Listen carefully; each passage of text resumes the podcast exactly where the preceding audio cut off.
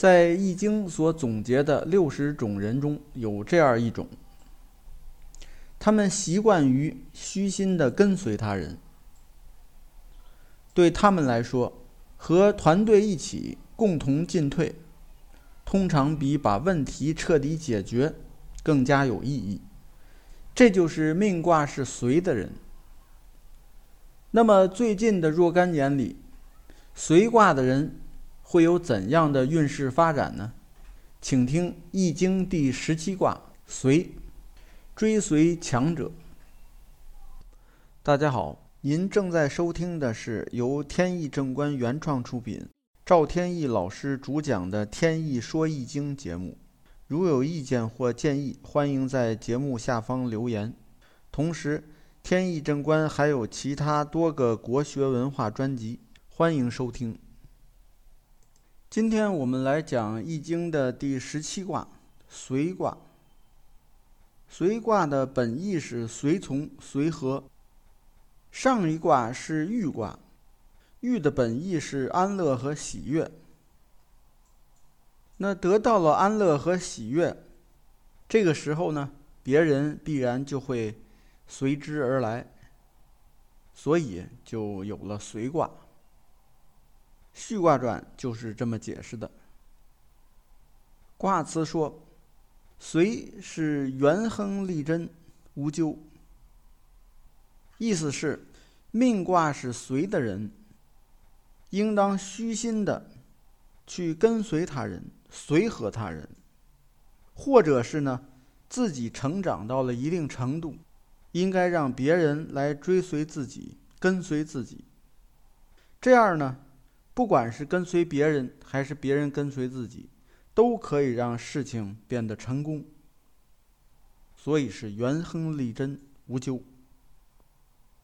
这里呢，对随卦的人还有一个隐形的指示。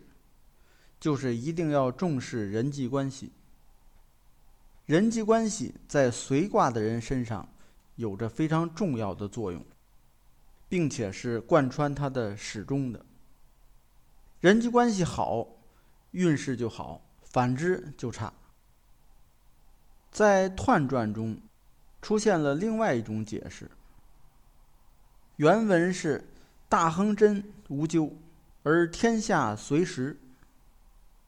这里所说的“随时”是指随时势而动，或者说是随大势而动。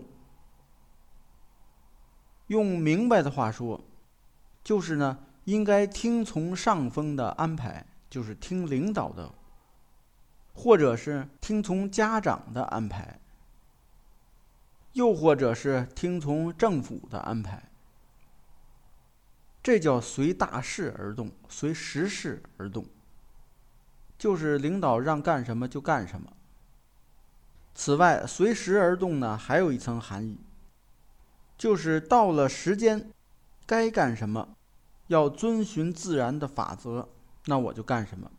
比如说，到了白天就应该辛勤工作，到了夜晚就应该按时休息。这也就是在象传中说的。君子以祥悔入宴兮。这三个意思呢，是三个层面，互相之间并不冲突，并且有联系。这个联系呢，就是这个人呢有服从性。第一是要跟随，不管是跟随别人也好，让别人跟随自己也好，有一个服从性。第二，跟随指令而行动。别人让做什么就做什么。第三，随时而动，到了时间该做什么就做什么。下面看爻辞，先是初九，对应的是随卦的人二零二零到二一年的运势。说官有余，贞吉，出门交有功。余是指变化。官有余，就是指官位有时发生变动。这里的变动呢，是指往不好的方向变动。官呢，也代表说做事业、日常的事业发展。是说这两年，做事业呢会发生障碍，有变动，或者是呢把岗位变到不好的地方去了。但是这时候呢，不能够心存不满，仍然要该做什么做什么，坚守自己的方向，这样最后才能吉祥。同时还要出门交友功，意思是说，这个时间呢，可以呢，出去远行，或者是在工作以外的地方去结交他人、交朋友。扩大接触面儿，这样呢，对后来的发展会更有利。所以说，在这两年呢，是交朋友的好时间。下面是第二爻六二，对应的是随卦人二零二二到二零二三年的运势。说细小子失丈夫，这里是易经拿一种现象做比喻，说一位妇人。她亲近了年轻的男子，跟年轻的男子走得比较近。这时候呢，便会失去她原来的丈夫，丈夫就对她不满了，所以就离开她了。这里要表达的意思是，在这两年里，不应该去过分的相信年轻人，或者是比自己地位低微的人，否则会失去老朋友。这个年轻人呢，还可能是小人，也就是这段时间有可能是亲近了小人而远了贤人。我以前就见过很多企业的老板，身边呢有很多老人跟着打拼了很多年、十几年、二十年的老人，但是老板呢总认为这些老人能力低，所以呢不给他们以重任。工资也比较低，福利待遇都不好。但是呢，他们却特别在意那些外边找的年轻人。年轻人啊，可能滔滔不绝说了一些新的思想、新的思路。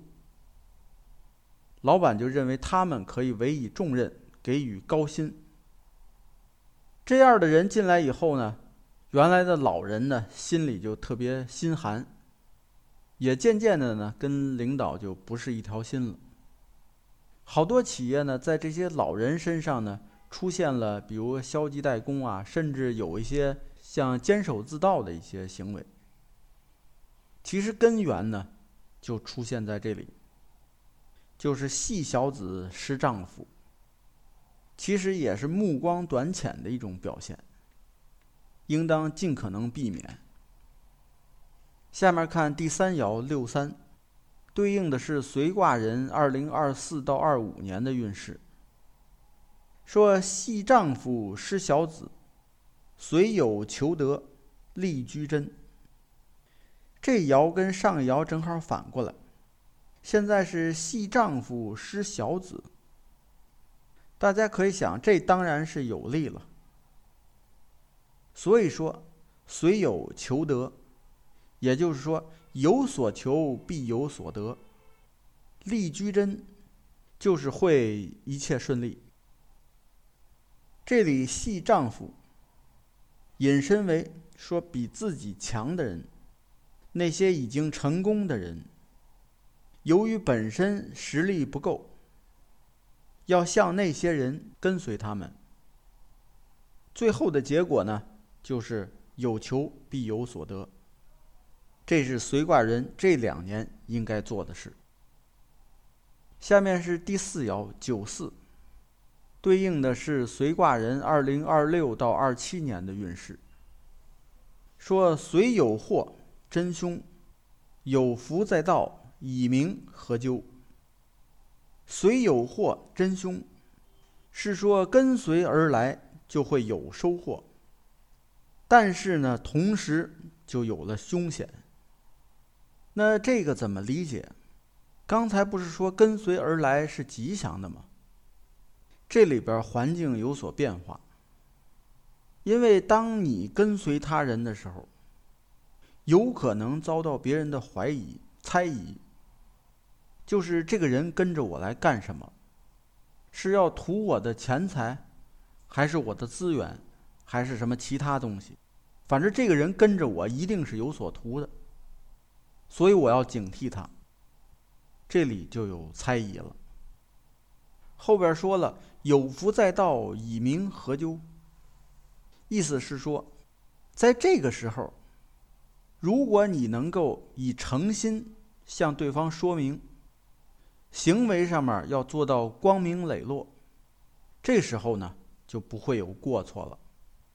也就是这两年遇到别人的猜忌，要光明磊落的去说明情况，后果会是好的。下边是第五爻九五，对应的是随卦人二零二八到二九年的运势。说福于家吉，福是诚信，家是美好的。福于家就是诚信与善良相结合，结果呢是吉祥的。这里的含义是，对于那些善良的、贤德的。好人，不管是我们追随他，还是让他来追随我们，都要对他诚信，要坦诚公开，事情呢要透明，这样呢才能更好的维持关系，大家一起做事儿。这里的坦诚呢，并不是一般意义指的诚信，因为诚信和以诚相待。这是两个词，并不能完全划等号。所谓诚信，指的是说出的话要认，不能反悔，这叫诚信。而以诚相待呢，指的是我要把我的计划、思想、想法和盘托出，都告诉你。所以，诚不诚信是一个道德问题，而是否以诚相待。是看这两个人的关系怎么样，他和道德没有关系，而这里讲的是，在这两年，尤其是要对待那些高尚的人、善良的人，要对他们以诚相待。下边看第六爻，上六，对应的是随卦人二零三零到三一年的运势，说居系之。乃从为之，王用亨于西山。这里呢是讲了一个历史典故，用这个典故来说明事情。这个典故呢是文王居有礼。他是说呢，在商代末年，说文王就是后来的周文王，他是商纣王手下的一个官员。商纣王呢非常暴虐。没事儿呢，就喜欢杀人。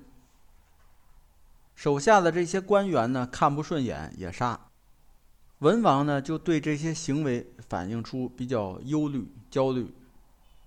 商纣王看出了他心里不爽，就给他抓起来了。抓起来以后，这个文王呢，就表现出非常恭顺的样子。时间一长，商纣王就觉得这个人没有对我不满。所以就把他给放了。放了以后，文王就回到岐山。岐山在陕西，在那儿呢就举行祭祀的仪式。实际上呢，就是准备起兵来反叛纣王。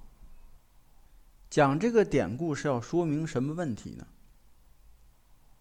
就是说，用一种强制的手段把这个人啊给抓起来。从而呢，得到他的归顺的心，能持久吗？一定不能持久。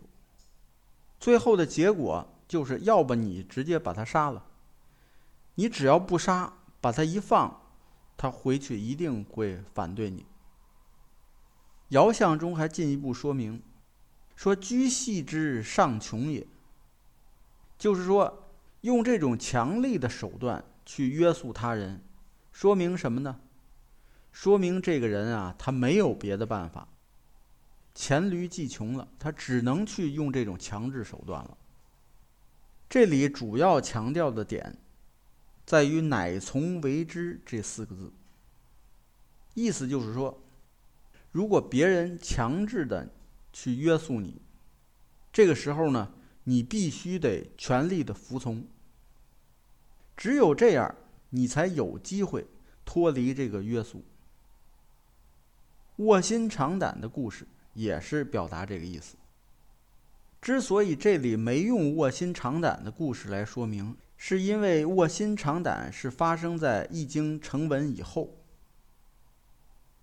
那么好，命卦是易经随卦的人，近十二年的运势走向就大致介绍到这里。感谢收听，朋友们再见。